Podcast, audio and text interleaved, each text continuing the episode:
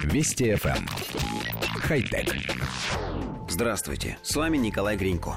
Исследователи компании Columbia Engineering объявили о том, что им удалось найти весьма простой способ избежать появления симптомов морской болезни при использовании устройств виртуальной реальности людьми со слабым вестибулярным аппаратом. Уловка, которая позволяет избежать укачивания, заключается в искусственном уменьшении видимой области. При этом, как показали проведенные испытания, большинство участников даже не заметило уменьшения области обзора.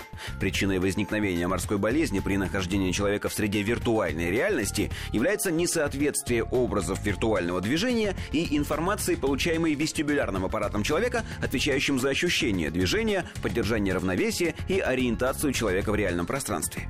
Когда визуальные и реальные данные не совпадают и входят в противоречие, человек начинает чувствовать головокружение и другие не самые приятные симптомы известной морской болезни.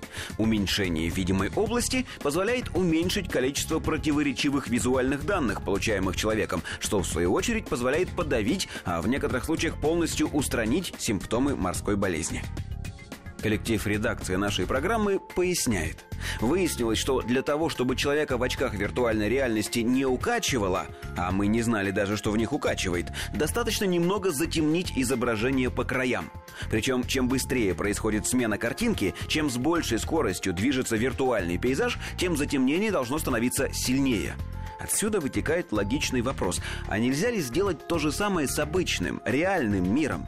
Ну, скажем, разработать очки, которые темнеют по краям в зависимости от скорости, с которой передвигается их пользователь.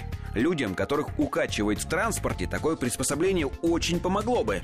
Конечно, мы не побежим сейчас же патентовать эту технологию. Хотя... Вести FM. Эм. Хай-тек.